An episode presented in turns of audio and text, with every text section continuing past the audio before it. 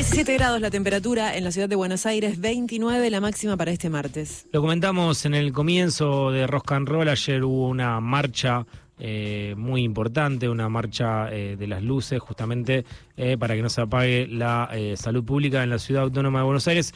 Y entre este tema y otros más vamos a estar dialogando un ratito con Nicolás Kreplak, que es médico clínico sanitarista, por supuesto también es el ministro de Salud de la provincia de Buenos Aires y lo tenemos en contacto. Buenos días Nicolás, gracias por atendernos. ¿Qué tal? Buen día, ¿cómo están? Bueno, muy bien, Nicolás, y gracias por el contacto. Eh, queríamos arrancar justamente por esto que sucedió ayer en la Ciudad Autónoma de Buenos Aires, esta marcha de eh, médicos residentes de eh, justamente hospitales públicos que están reclamando desde hace ya varias semanas, en realidad de, más de semanas, de meses y años, pero están movilizándose con bastante frecuencia en las últimas semanas, reclama justamente mejores salarios y mejores condiciones laborales como ¿Cómo, lo viviste? ¿Cómo lo analizás? Bueno, hay varias cosas que se juntan. Eh, creo que hay una cuestión global de, todos, que los salarios están eh, bueno bajos, producto también de la inflación y, ciertas cuestiones, que creo que toda la sociedad está en, esa puja, así que se contextualiza en, esto. En particular en salud, eh, hay un, una situación a nivel global, en general, del trabajo producido por la pandemia, que, tiene una expresión que a veces va por los salariales y a veces tiene otras expresiones. Y en particular en la ciudad de Buenos Aires se junta el, de los residentes, que es un tipo de trabajo eh, bastante complejo, que tiene esta, esta modalidad de trabajo de guardia de 24 horas y después se continúa trabajando. Yo fui residente de la ciudad. Eh, y esto pasaba, pasa en todo el país, pasa en todos lados. Nosotros en la provincia transformamos esto tuvimos un laburo largo de un par de, años y cambiamos el sistema de la carga horaria, la, guardia de 24 a 12 horas, que haya descanso por guardia. Pero me parece que donde más se centró la discusión, quizás por falta del debate sobre el modelo de atención, eh, fue sobre lo salarial.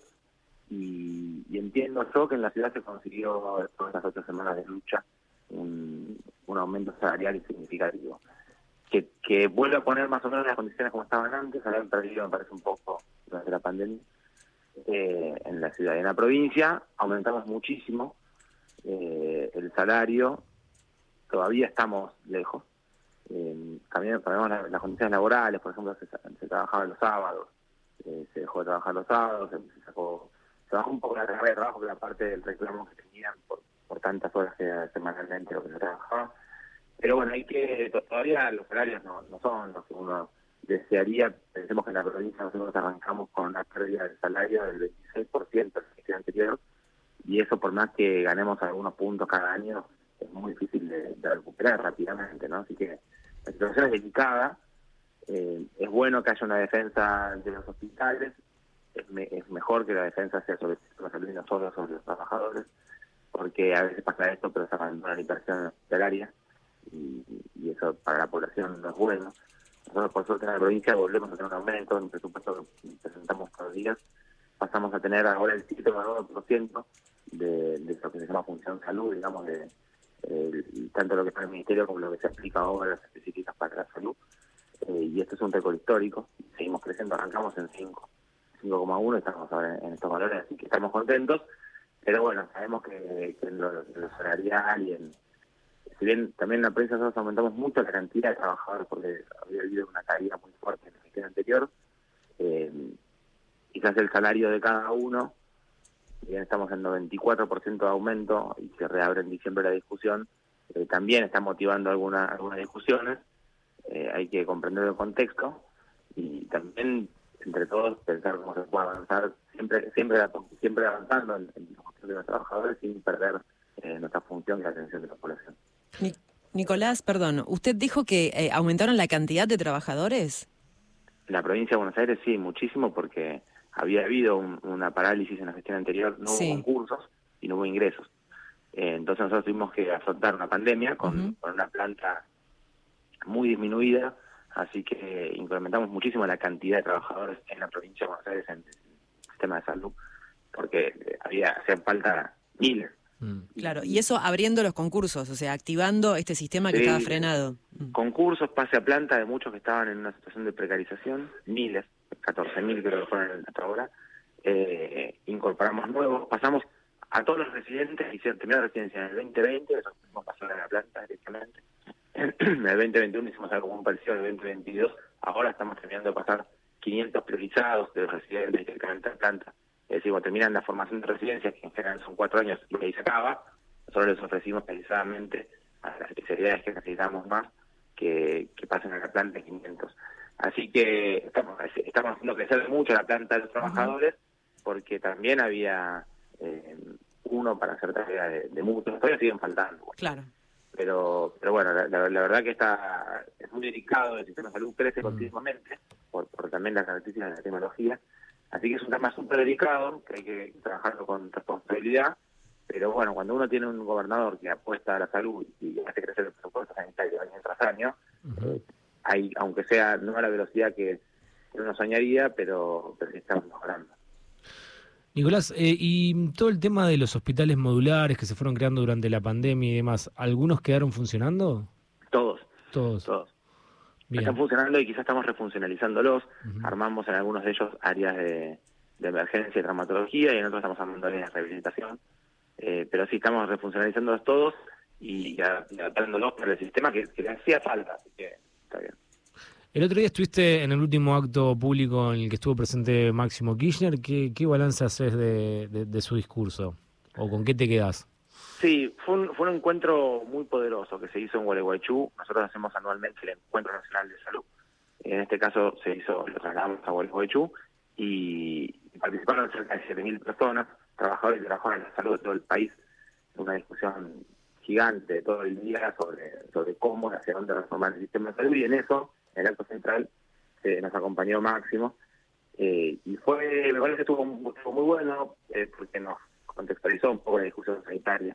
Quizás muchas veces uno en el sector se queda discutiendo o los recursos o, la orientación del, modelo de atención y él dijo, pero cuidado que los dólares que están faltando acá son dólares que están en el FMI Claro. Entonces también tengamos en cuenta, claro, cuando uno piensa que habría que hacer inversiones mayores, eh, tenemos una restricción externa muy grande por el endeudamiento que desapareció y que no lo pusieron en hacer más hospitales, en mejorar las condiciones tecnológicas, se fue. Se fue en, en, en, la timba financiera. Eso me parece es uno de los puntos centrales para contextualizar el debate sanitario, que estamos haciendo en este lugar.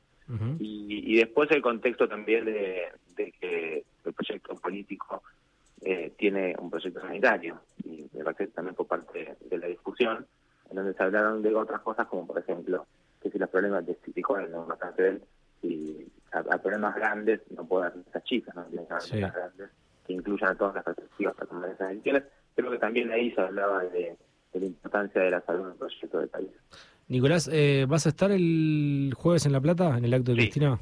Sí, sí, sí. ¿Qué expectativas tenés?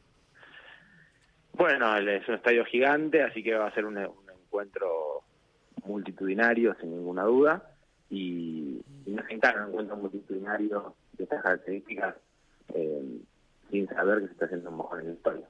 El otro día, en el ingreso al microestadio de Pilar, eh, tu antecesor, Daniel Goyán, decía, esperemos que anuncie lo que queremos que anuncie. Bueno, eh, Leopoldo Moró decía, lo que importa acá es la candidatura de Cristina.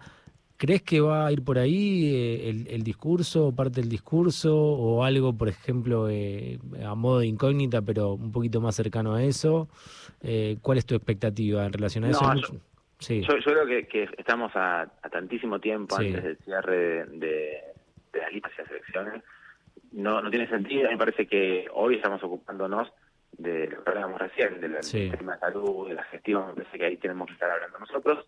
Eh, y, creo yo que Cristina, me imagino yo que va a estar un poco en esa sintonía, pero pero sí también dijo esa frase tan potente que yo puede hacer lo que tenga que hacer, que tiene mucha más importancia que voy a ser candidato, porque quiere decir que si tienen que hacer, será y si tienen que hacer otra cosa, será otra cosa, lo que sea mejor para, para el devenir del pueblo que tiene que ver con evitar que vuelvan los proyectos neoliberales que se dejan en y por en los pueblos. Así que creo yo que, que por ahí irá, me parece que después tendrá un, espero, un discurso más profundo y analítico sobre hacia dónde, cuál es el rumbo de nuestro, nuestro país, y quien nos hable eh, al pueblo, que, le habla cada una de las personas, eh, sobre, sobre, la, sobre la que hay un proyecto de Me parece que, ese es el sentido, independientemente de los hombres y de las mujeres, de las personas.